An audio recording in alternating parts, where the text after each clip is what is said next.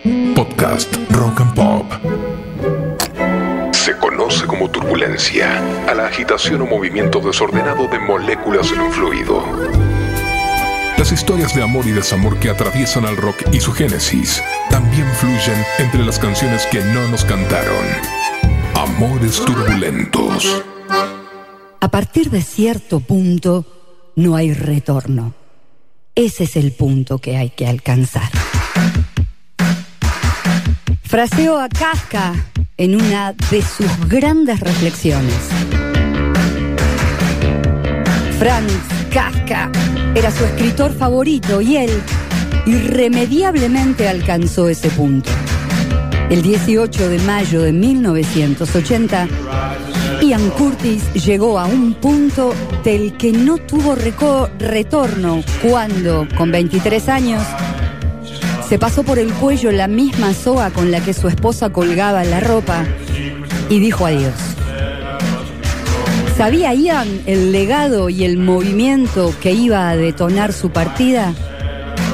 No lo sabemos, pero que lo dejó, lo dejó. El poeta, cantante y compositor lúgubre nació un 15 de julio de 1956 en la ciudad de Manchester y desde muy chico caminó de la mano con dos cosas. La primera, una terrible epilepsia. La segunda, una obsesión con la muerte. No nos pregunten por qué, pero como si hubiera estado predeterminado, Ian Curtis siempre supo que su vida iba a ser una obra de arte, o al menos ese sí sería su desenlace. Se formó en The King's School, donde destacó formidablemente con sus dotes literarios y poéticos. Tenía, según sus profesores, una sensibilidad especial para escribir el mundo que lo rodeaba y describirlo, como si fuera un hombre mucho mayor de lo que en realidad era.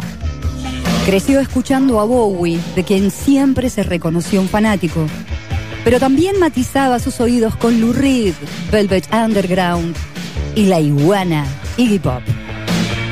A esto hay que sumarle la literatura de Kafka, unas papas grandes y ahora sí, el combo está completo. Más allá de su adolescencia un tanto rebelde, en parte gracias a la influencia de Iggy Pop y en parte gracias a la movida punk que nacía en Manchester, por entonces Ian tuvo dos episodios que, según sus palabras, lo marcaron a fuego. El primero se dio cuando presenció un ataque violento de epilepsia de una chica durante una entrevista laboral en el lugar donde él realizaba algunas tareas.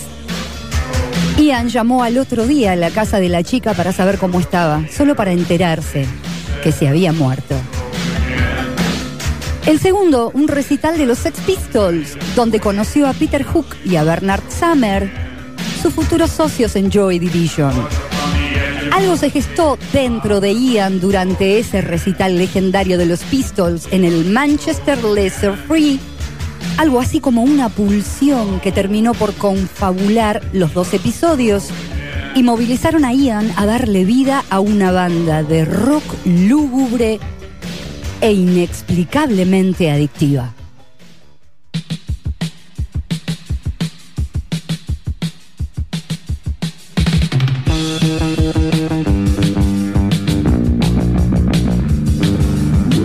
Tres se le sumó Stephen Morris en la batería y ahora sí, nacía la recontraicónica banda Joy Division.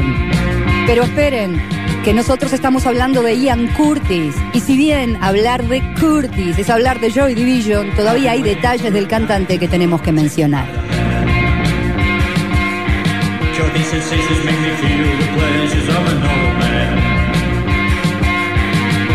Ian, además de la epilepsia, su sensibilidad existencialista y ser un poeta del carajo, se casó con solo 19 años.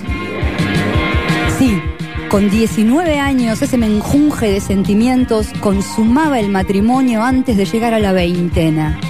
Ella, Deborah Curtis, con la cual Ian tuvo a su única hija, Natalie. A sus fobias y su enfermedad, ahora también sumémosle un matrimonio, una paternidad temprana. ¿Quieren más?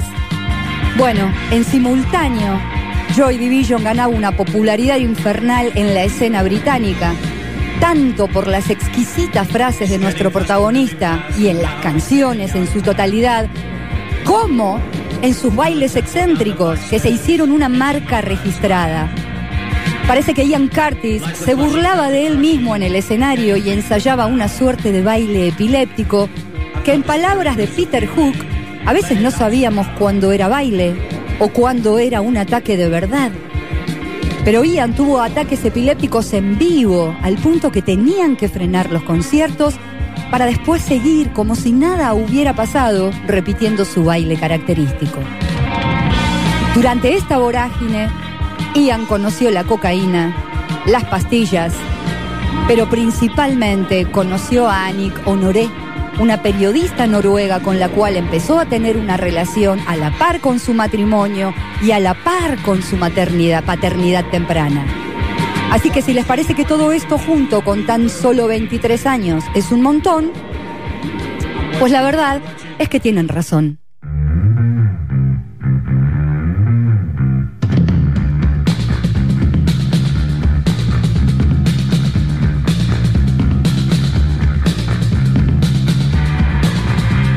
Joy Division lanzó And No Pleasures en el año 1979.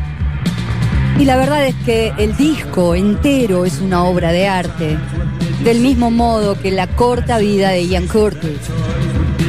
Se hicieron de un público tan exclusivo como devoto. El que escuchaba Joy Division no lo escuchaba, directamente entraba en trance y se fascinaba. La fama, por más que sea lejos lo que apacigua, la verdad es que embraveció todas las aguas y para ese entonces Ian ya cargaba con una banda de cosas adentro de su cabecita. Entonces, volvamos un poco a su esposa. Es que la dulce Débora no se iba a morfar todas estas historias, más vale que no.